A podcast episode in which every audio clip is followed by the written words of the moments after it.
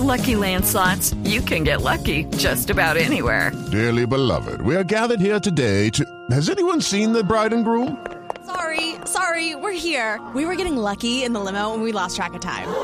No, Lucky Land Casino, with cash prizes that add up quicker than a guest registry. In that case, I pronounce you lucky. Play for free at LuckyLandSlots.com. Daily bonuses are waiting. No purchase necessary. Void were prohibited by law. 18 plus. Terms and conditions apply. See website for details. Boombox. Hola a todos, bienvenidos a Calamares en su tinta. Este espacio para que hablemos de historia y de historias, de personajes raros y curiosos, de tiempos pasados, que es una forma siempre de hablar del nuestro, porque ningún tiempo es pasado. De hecho, me parece que ese es un buen punto de partida para nuestra salida de hoy, con una pequeña y modesta reflexión sobre el tiempo, que es acaso la invención por excelencia de nuestra especie, de la especie humana, que está hecha de esa sustancia.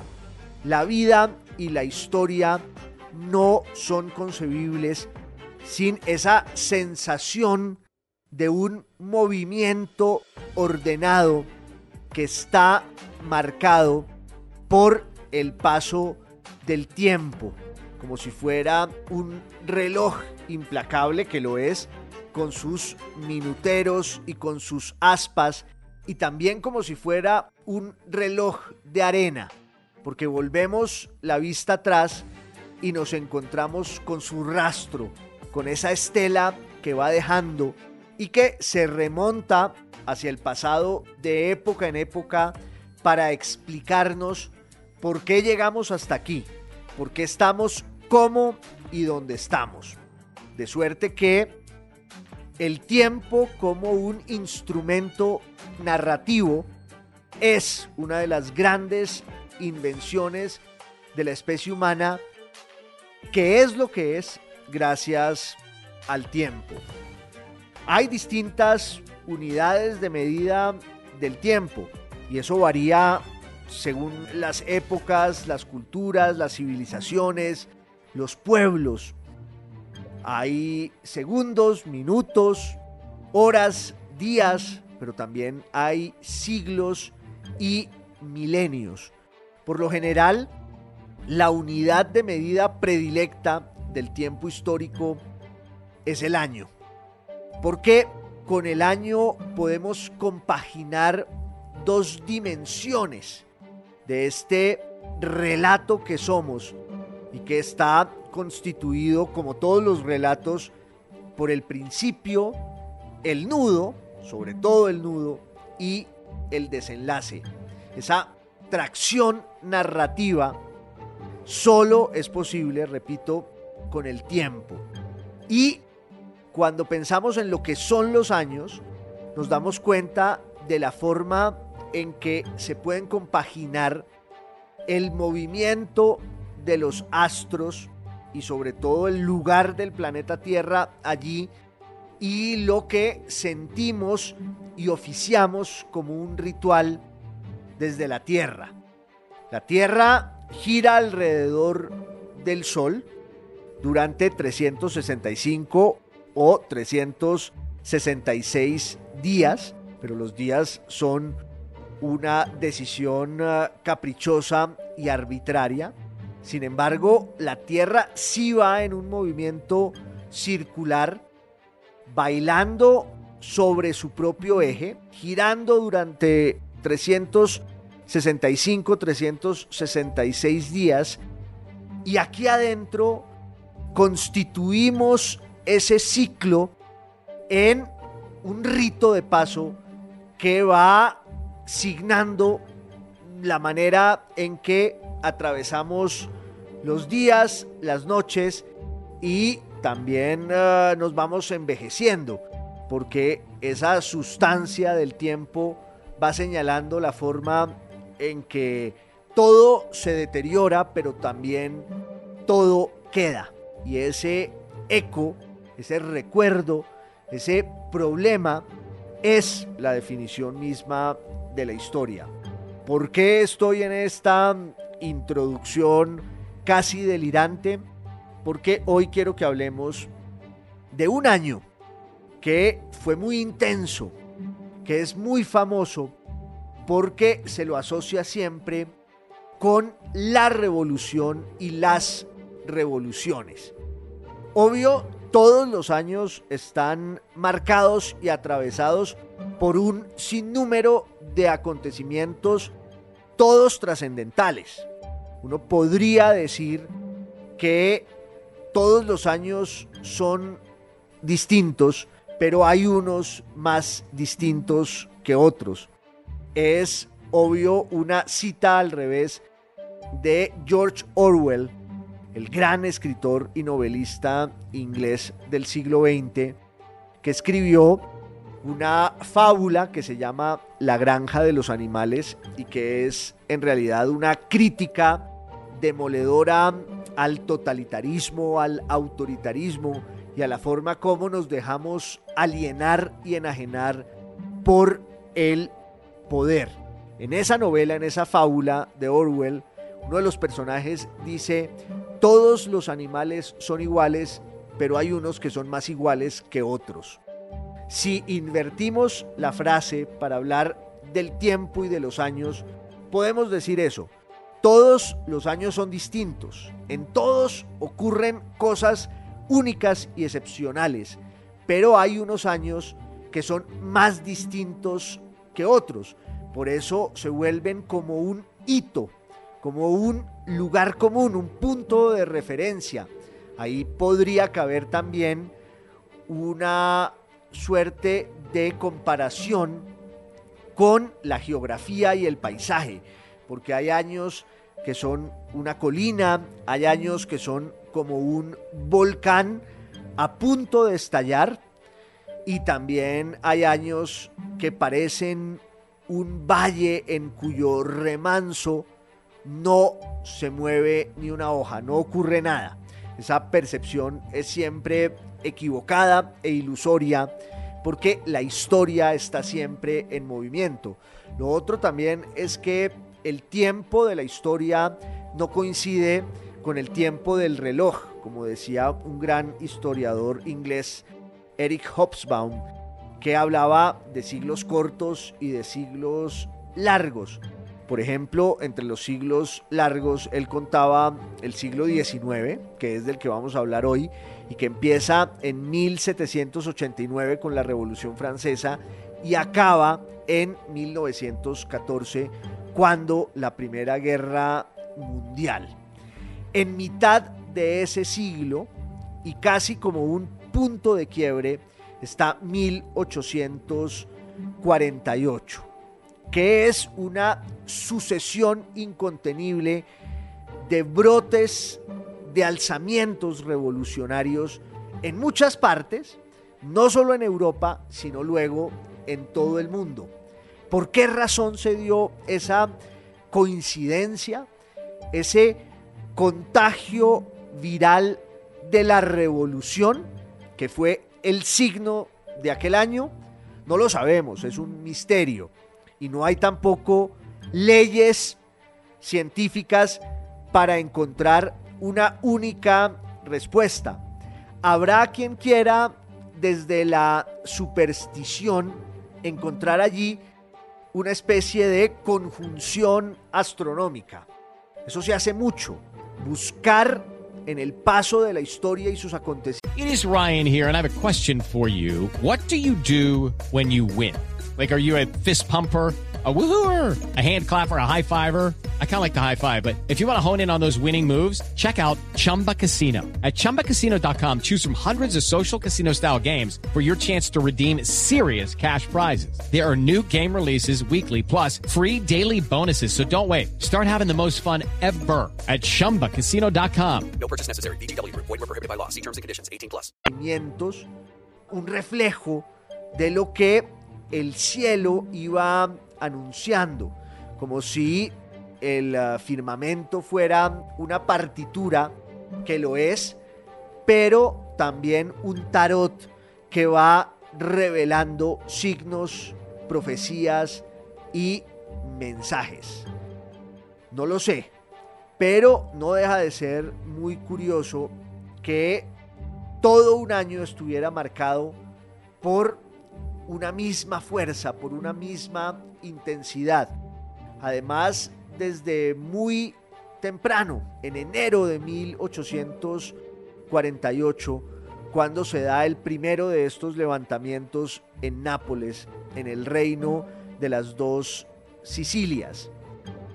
Los astrónomos aquel año, para seguir por ese camino, habían vaticinado el regreso a la Tierra de un cometa, el llamado Gran Cometa, que vino por aquí en 1264 y también en 1556, si no me equivoco.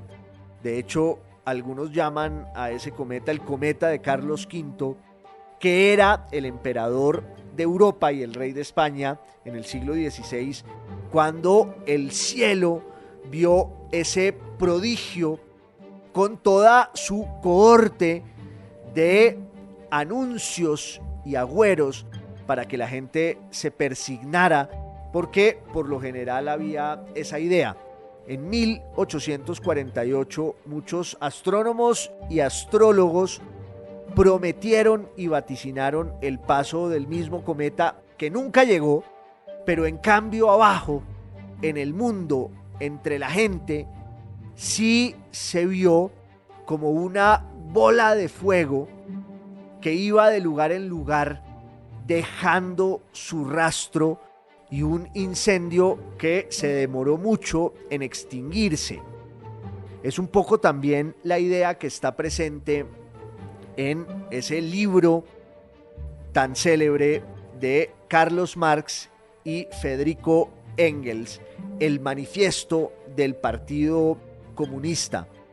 Más que un libro es una suerte de panfleto que escriben Marx y Engels en la segunda mitad de 1847 en Londres, convocados por la Liga de los Comunistas para que hicieran un catecismo y una profesión de fe, lo cual no deja de ser muy contradictorio y paradójico porque en esa doctrina que ya empezaba a arraigar allí, el materialismo científico, había una refutación y una crítica muy profundas de la religión y de la fe. Y sin embargo, al final, la ideología que nace de allí para muchos sí se va a vivir como si fuera un credo y un fenómeno religioso, incluso un fenómeno religioso con sus expresiones dogmáticas, jerárquicas y clericales. Los que militan en esas doctrinas se niegan a aceptar lo que en últimas sí pasó con el marxismo y con el comunismo y el socialismo pero en 1848, a principios del año, se publica en Londres este panfleto con esa primera frase tan conocida.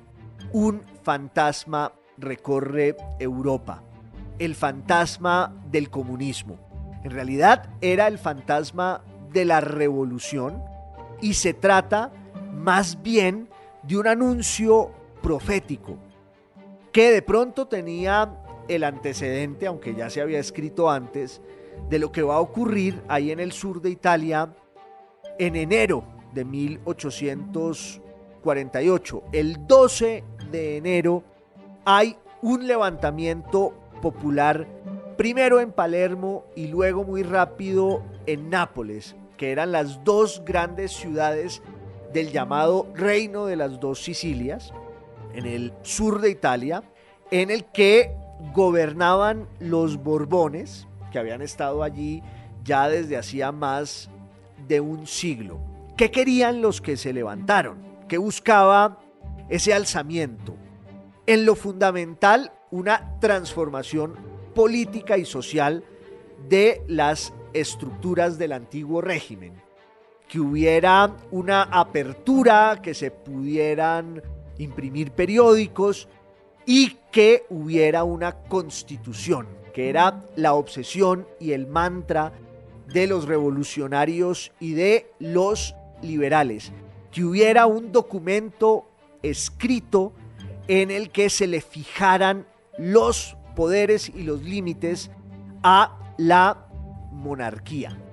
La noticia del levantamiento en las dos Sicilias empezó a circular por toda Europa.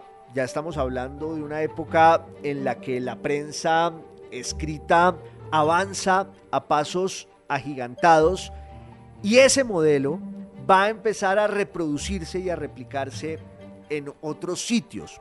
Claro, el tema de fondo era el de el saldo pendiente, las deudas que había dejado la Revolución Francesa, que era en realidad el gran arquetipo de estas revoluciones de la modernidad que van a atravesar todo el siglo XIX.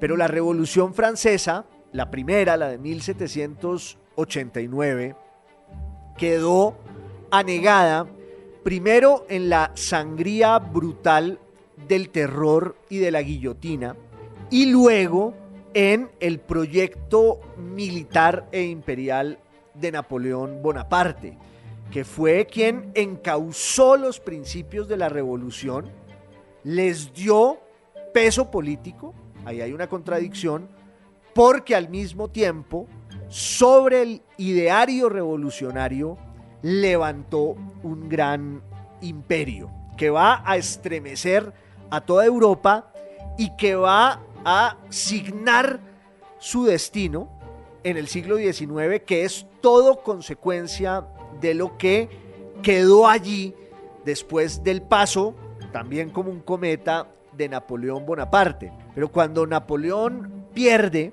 después de la batalla de Waterloo en junio de 1800, 15, lo que se produce en Europa es una reacción ultraconservadora para restablecer los principios políticos que estaban vigentes antes de la Revolución Francesa, como si hubiera el intento por revivir lo que se llamaba el antiguo régimen, que era ese ideal de un mundo jerarquizado en el que la monarquía no tenía restricciones ni cortapisas y en el que las clases sociales tenían una estructura tan rígida que las que estaban arriba en la pirámide, la nobleza, la aristocracia, gobernaban junto con la monarquía, casi en una herencia medieval ya muy transformada, y todo eso fue lo que se desmontó en la Revolución Francesa.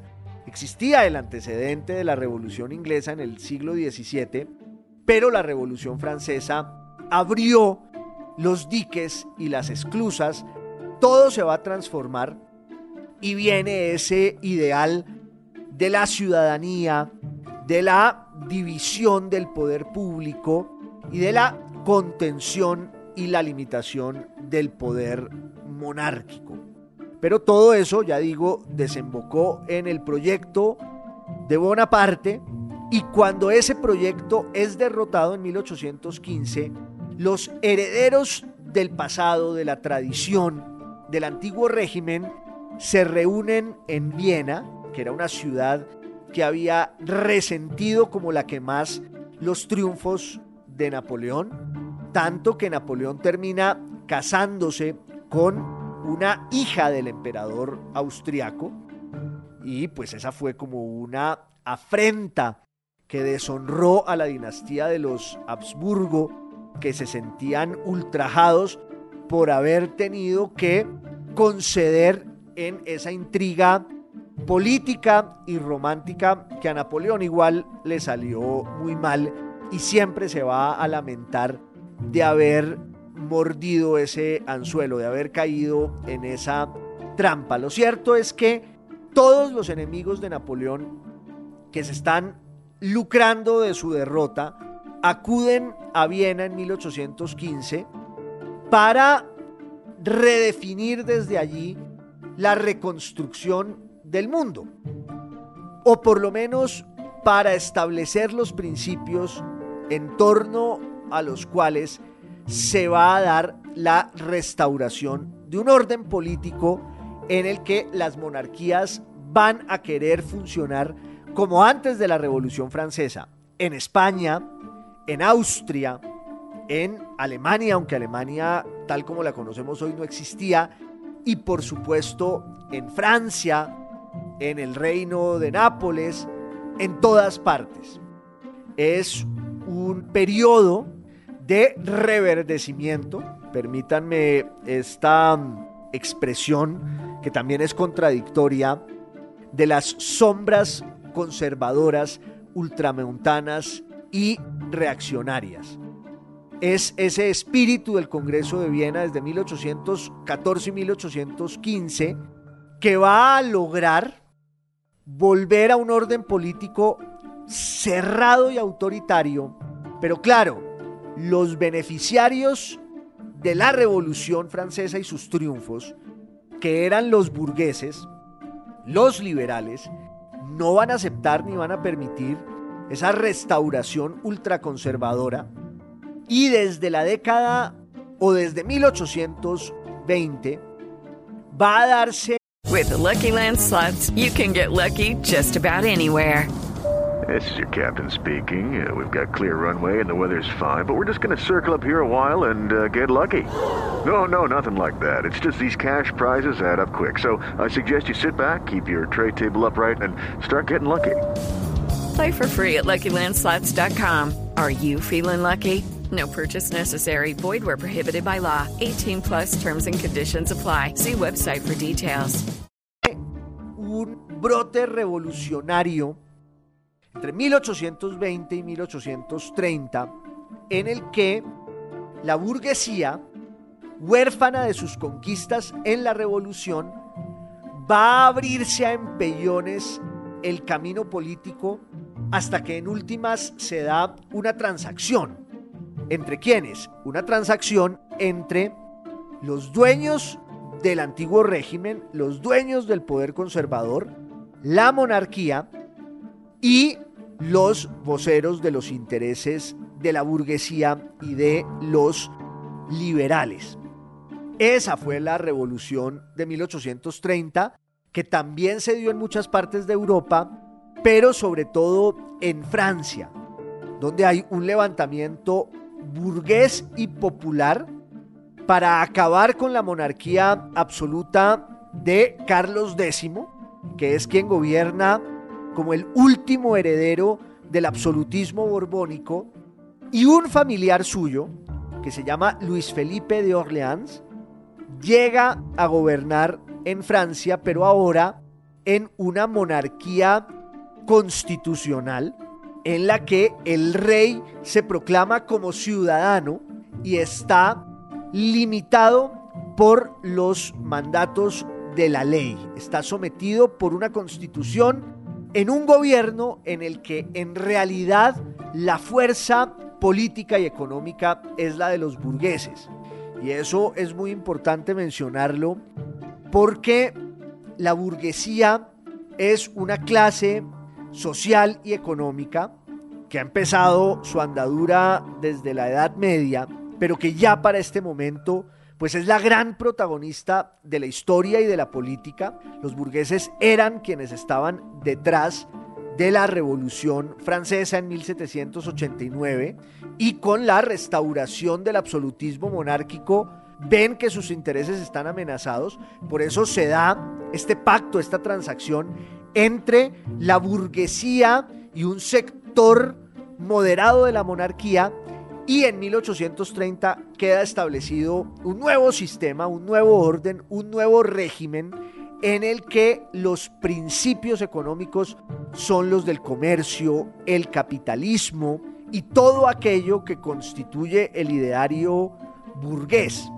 Pero además, ya para este momento en toda Europa se está dando el gran fenómeno cultural y social de ese momento que es la industrialización que había empezado en el siglo XVIII, en la segunda mitad del siglo XVIII, La industrialización no es sino la aplicación de los progresos científicos y tecnológicos al desarrollo económico para que en el sistema productivo los avances de la ciencia redunden en una capacidad mayor de producir y acumular riqueza. El gran fenómeno de la industrialización que se dio para empezar en Inglaterra, pero luego en Francia y luego en Alemania y en toda Europa, en algunos lugares de manera un poco más tardía, como en España o en el sur de Italia, la industrialización produce sobre todo la urbanización, el desplazamiento de masas campesinas y rurales que ahora tienen que ir a la ciudad a un trabajo muy distinto en el que su condición va a ser la del proletariado. Se vuelven obreros, se vuelven trabajadores en la vida urbana, que es lo que van a describir primero los escritores románticos, porque el romanticismo no es sino una reacción y una respuesta a los estragos de la industrialización y de el desplazamiento del bucolismo nostálgico del campo a la vida inclemente en la ciudad. Eso es lo que narran los poetas y los pensadores románticos en Inglaterra, en Alemania, en Francia, pero luego ya va a haber un brote literario en torno a la vida en las ciudades, que es lo que encarna un personaje como Charles Dickens, por ejemplo, cuyas novelas tienen por escenario todas la terrible Londres de los años 30, de los años 40, en el siglo XIX, en la que trabajan los niños, trabajan las mujeres, está todo el mundo tiznado por el hollín de esas chimeneas que son el verdadero símbolo de la industrialización. Y obvio ahí se produce o se abre y se ensancha más el abismo social y económico en el pueblo entre la burguesía, que es la dueña del poder, que está aliada con los herederos del antiguo régimen, y los proletarios, los campesinos, cada vez menos, los obreros, que también pertenecen al pueblo, pero que reclaman por la satisfacción de sus intereses pues más profundos y dolorosos.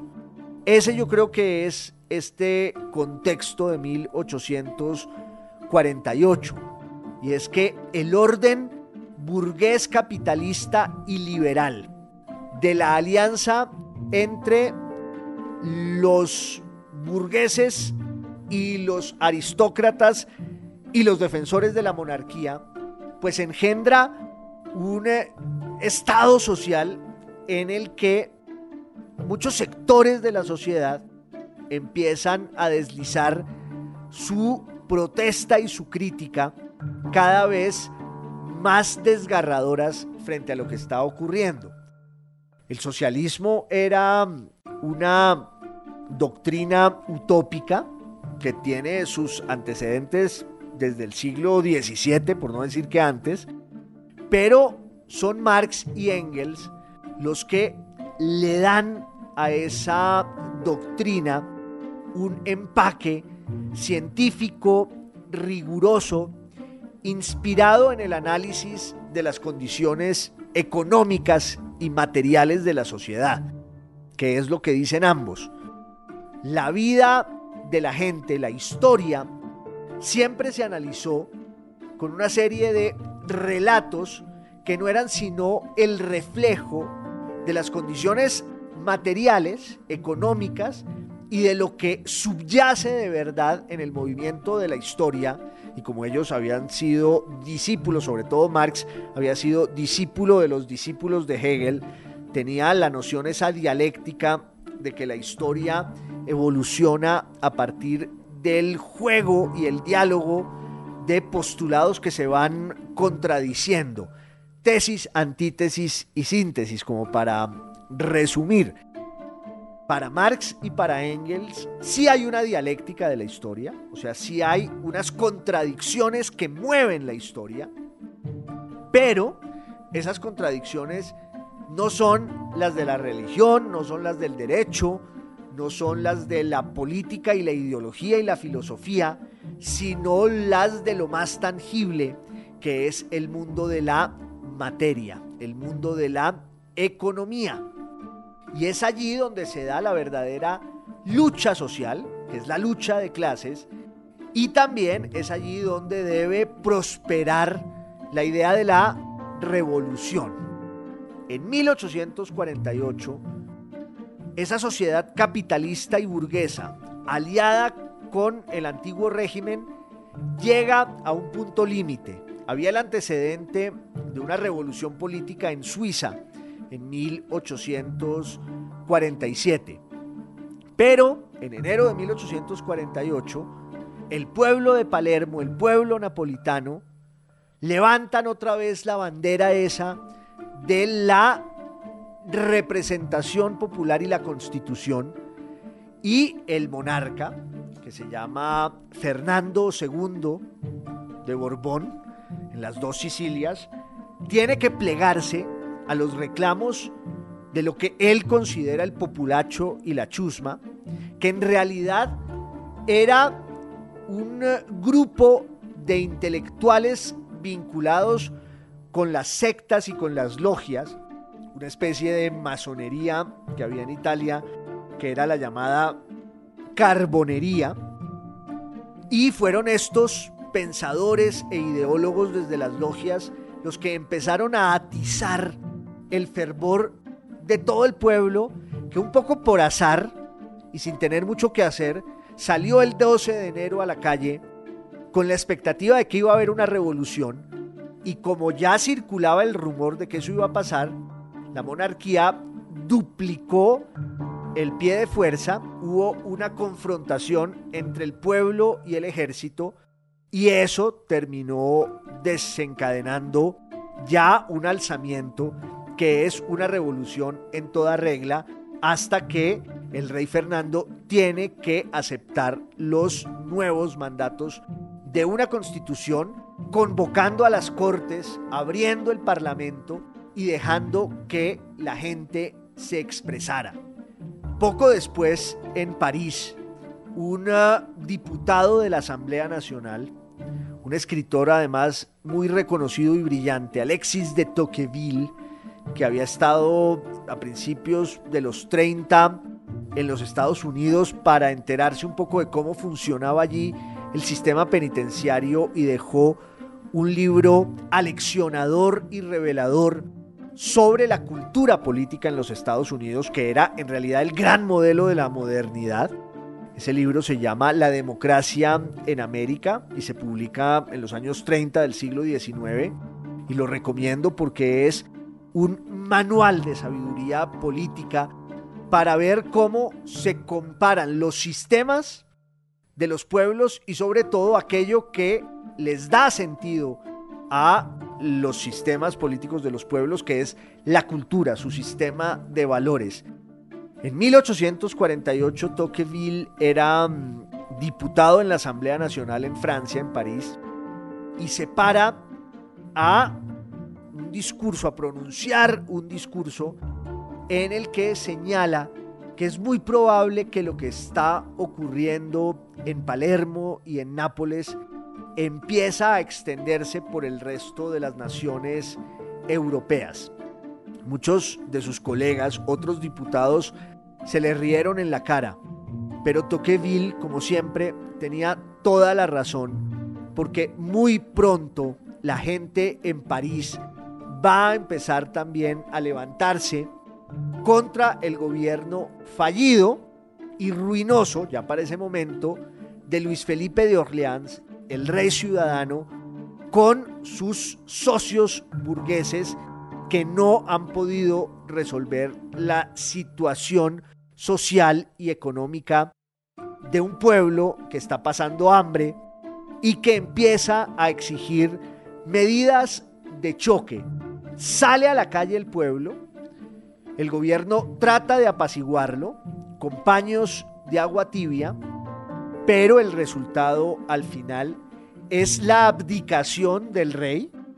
Luis Felipe gobernó en Francia o reinó en Francia entre 1830 y 1848 y cuando se da cuenta de lo que le corre pierna arriba para evitar correr la suerte de ese pariente suyo Luis XVI al que el pueblo de París le había cortado la cabeza, él decide irse al exilio en Londres, le deja el poder a su hijo, que no es aceptado por la gente que está en la calle y que empieza a exigir ya un gobierno republicano, que es en últimas lo que va a terminar proclamándose en ese París de 1848, en el que pues todas las pasiones están a flor de piel y las calles son el escenario de una confrontación en la que empiezan a despuntar, como siempre, los grandes oradores, los grandes caudillos, los demagogos. Hay una figura protagónica de esas jornadas que es Luis Napoleón Bonaparte, el sobrino de Napoleón Bonaparte, el hijo de su hermano Luis, que había sido rey de Holanda. Este niño se había educado primero en esa vida cortesana y palaciega de los últimos años del imperio napoleónico, pero luego había ido al exilio en Suiza y en Roma. En Roma se acercó a las logias de la carbonería y la masonería y tenía además la sombra y el antecedente y el modelo claro heroico de su tío, entonces Luis Napoleón Bonaparte se había vuelto un gran agitador en la vida política francesa desde hacía mucho y para 1848 este sujeto que tenía fama de ser eh, medio incompetente, histriónico, no muy serio, algún autor lo comparó alguna vez con Donald Trump y es una comparación que no me parece del todo descabellada, pero en 1848 Napoleón III o Napoleón el uh, sobrino se revela como With Lucky Land you can get lucky just about anywhere. This is your captain speaking. Uh, we've got clear runway and the weather's fine, but we're just going to circle up here a while and uh, get lucky. No, no, nothing like that. It's just these cash prizes add up quick. So I suggest you sit back, keep your tray table upright, and start getting lucky.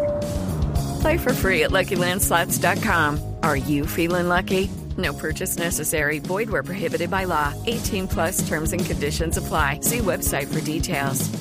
un conductor y un catalizador de esa insatisfacción que hay. La República recién proclamada va a convocar elecciones y en esas elecciones va a ganar la presidencia Luis Napoleón Bonaparte. Hubo otras elecciones en Francia todavía más inquietantes y paradójicas y es que se convoca una asamblea constituyente y en esa constituyente las fuerzas liberales y revolucionarias aspiraban a tener la mayoría y resulta que quienes se imponen en todo el territorio nacional son las fuerzas conservadoras. Ahí empieza la gran traición o por lo menos la gran enseñanza de la revolución de 1848 en Francia, porque un brote revolucionario, el derrocamiento del gobierno monárquico y constitucional de Luis Felipe, lleva a la constituyente con la idea de que los promotores de la revuelta y la revolución se impusieran también allí. Y resulta que ese escenario fue usado para los sectores conservadores que querían contener y morigerar la revolución y lo lograron, porque sale la constitución, que es una constitución conservadora, vienen las elecciones presidenciales y en esas elecciones presidenciales se impone el bonapartismo, de la mano de Luis Napoleón Bonaparte Y cuando él llega a ser presidente de la República, lo hace en alianza con los conservadores y sobre todo con los católicos. El curso de la revolución del 48 en el resto de Europa no es fácil de seguir, por lo que decíamos antes, es como un cometa, una gran bola de fuego y de nieve que se va moviendo y que obedece a intereses muy distintos. Podríamos decir que las revoluciones del 48 tienen un trasfondo obvio político en el que los liberales, como siempre, aspiran a que haya una constitución. Hay un trasfondo que es romántico y cultural, que es el de la identidad nacional. Uno de los grandes legados del imperio napoleónico es que las naciones empiezan a buscar de manera desesperada un territorio y un Estado, que haya una respuesta política y territorial a ese sentimiento de la identidad nacional que los románticos han descrito tan brillantemente desde hace tanto. Y claro, hay un trasfondo social y económico que es el de los pobres y los proletarios, los miserables, los va a llamar Víctor Hugo, que quieren reclamar una serie de medidas para que el Estado pueda paliar esa situación calamitosa y ruinosa. En cada país, en cada expresión revolucionaria, hay una dosificación distinta de esas causas y de esos trasfondos de la revolución. Ya vimos qué pasó un poco en Palermo, ya vimos qué pasó un poco en Francia. El caso de Austria es muy elocuente porque Austria era la sede de un viejísimo y antiquísimo imperio, el Sacro Imperio Romano Germánico, que había sido disuelto y clausurado por Napoleón, y a partir del año 14 y 15, cuando Napoleón es derrotado, pues se reconstruye el imperio austriaco, y ese imperio austriaco está marcado por la herencia histórica de lo que podríamos llamar el cosmopolitismo o el plurinacionalismo. Y es que al oriente del imperio había distintas lenguas, distintos grupos étnicos que ya iban por el camino de esa identidad nacional romántica que aspiraba a tener un lugar bajo el sol y a tener una vocería política. Entonces, en 1848, la revolución que les estalla en las manos a los Habsburgo en Viena, al rey Fernando I, al emperador Fernando I, es la insatisfacción popular en la Bohemia, donde hay un grupo étnico y lingüístico que es el de los checos, que reclaman su posibilidad de vivir según su cultura. Está el mundo también tan potente de Hungría y los magiares que reclaman un asiento político en las decisiones que se toman en Viena. Está el mundo polaco que había sido desmembrado a finales del siglo XVIII por Rusia, Prusia y Austria y sin embargo el nacionalismo polaco seguía siendo uno de los factores más fuertes de la inestabilidad en el este de Europa. Napoleón les había prometido la construcción de un Estado nacional, promesa que les incumplió, pero el nacionalismo polaco era muy fuerte. Estaba el mundo balcánico en el que pugnaban y pujaban los rusos, los austriacos al norte y los otomanos, los turcos, musulmanes, sobre un enjambre de pueblos que tenían una identidad lingüística y religiosa muy diferente. Los serbios, los bosnios, los rumanos, etcétera, los albaneses. Entonces, lo que pasa en el imperio austriaco pues tiene que ver sobre todo con ese fenómeno y ese problema de las nacionalidades. En Alemania, más que el problema de las nacionalidades, es el problema de la nación. Alemania siente que es una nación, pero no tiene un Estado y hay dos grandes monarquías muy potentes, la monarquía prusiana al norte y la monarquía bávara al sur. Y hay también una diferencia religiosa. En el sur hay un ingrediente católico mucho más marcado y en el norte y en el este es el elemento protestante. Pero también están los estudiantes que obviamente están aliados con los agitadores ideológicos en las logias donde hay un fermento sedicioso que va a pegarse de los ecos que vienen, de los vientos que vienen del sur de Italia, de Francia y por supuesto del norte de Italia también, donde hay un intento por lograr por fin lo que quería Maquiavelo desde el siglo XVI, que era una Italia unida en torno a sus principios nacionales en un mismo territorio. Acababa de llegar un papa, que era Pío IX, había sido elegido pontífice de Roma en 1846 y este papa al principio quiso conceder con ese sentimiento de nacionalismo en, ah, en el norte de Italia, en torno sobre todo al reino de Saboya y de Cerdeña, en el Piamonte, donde estaba la dinastía de los Saboya, y había una serie de líderes políticos que reclamaban la unidad italiana y el Papa al principio ve con buenos ojos ese proyecto, pero en 1848 se da cuenta de que si los italianos se unen, él va a ser el gran damnificado porque el Papa es un monarca en Roma y en el centro de Italia y no quiere perder sus territorios.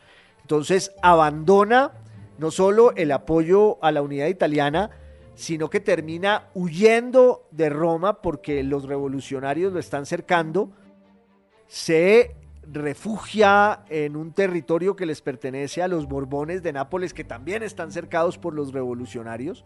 Entre otras fue un episodio como de novela porque el Papa se disfrazó para poder huir de sus aposentos en el Vaticano y se vuelve el gran defensor y el gran vocero de ese conservadurismo que encarnaban los imperios que no querían perder el pulso ante la revolución, ni en Alemania, ni en Austria, en ninguna parte. Pero al final, pues lo que va ocurriendo es que el brote revolucionario se extingue porque también en cada lugar hay como una traición al ideario de la revolución. En Francia muy pronto Napoleón III, o el que va a ser Napoleón III luego cuando disuelva la República y se proclame emperador, se va a aliar con los católicos, de hecho va a ser el gran defensor de Pío IX allá en Italia. Los austriacos logran imponer su dominio militar en el norte de Italia, que les pertenecía.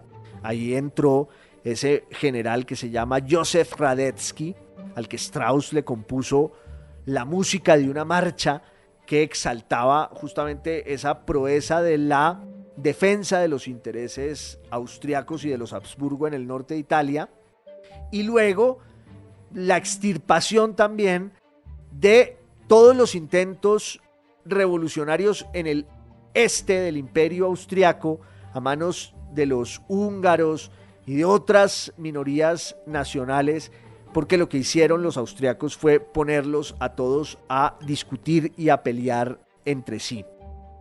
Y en Alemania, la imposición, sí, de un orden constitucional, pero sobre todo la glorificación de una de las dinastías que reinaban allí, que era la de los Hohenzollern. En Austria, el emperador le había cedido su puesto a su sobrino, que se llama mm, Francisco José, el emperador Fernando I, creyendo que con un joven el ah, trono estaba mejor resguardado, dejó a su sobrino que antes que ser un gran líder revolucionario o por lo menos un intérprete de ese fervor allí va a pasar con el tiempo a ser un ultraconservador que además va a gobernar hasta 1916. Va a reinar en Austria desde 1848 hasta 1916 ya en plena guerra mundial. Quería que hoy habláramos de este año y que lo invocáramos a partir de ese cometa que nunca llegó, pero que sí dejó sus enseñanzas como el fantasma del que hablan Marx y Engels, el fantasma de la revolución. Les agradezco mucho por su compañía en Calamares en su tinta, esto que es podcast, es video podcast y también es radio y espero que nos acompañen la próxima vez. Les mando a todos un gran abrazo.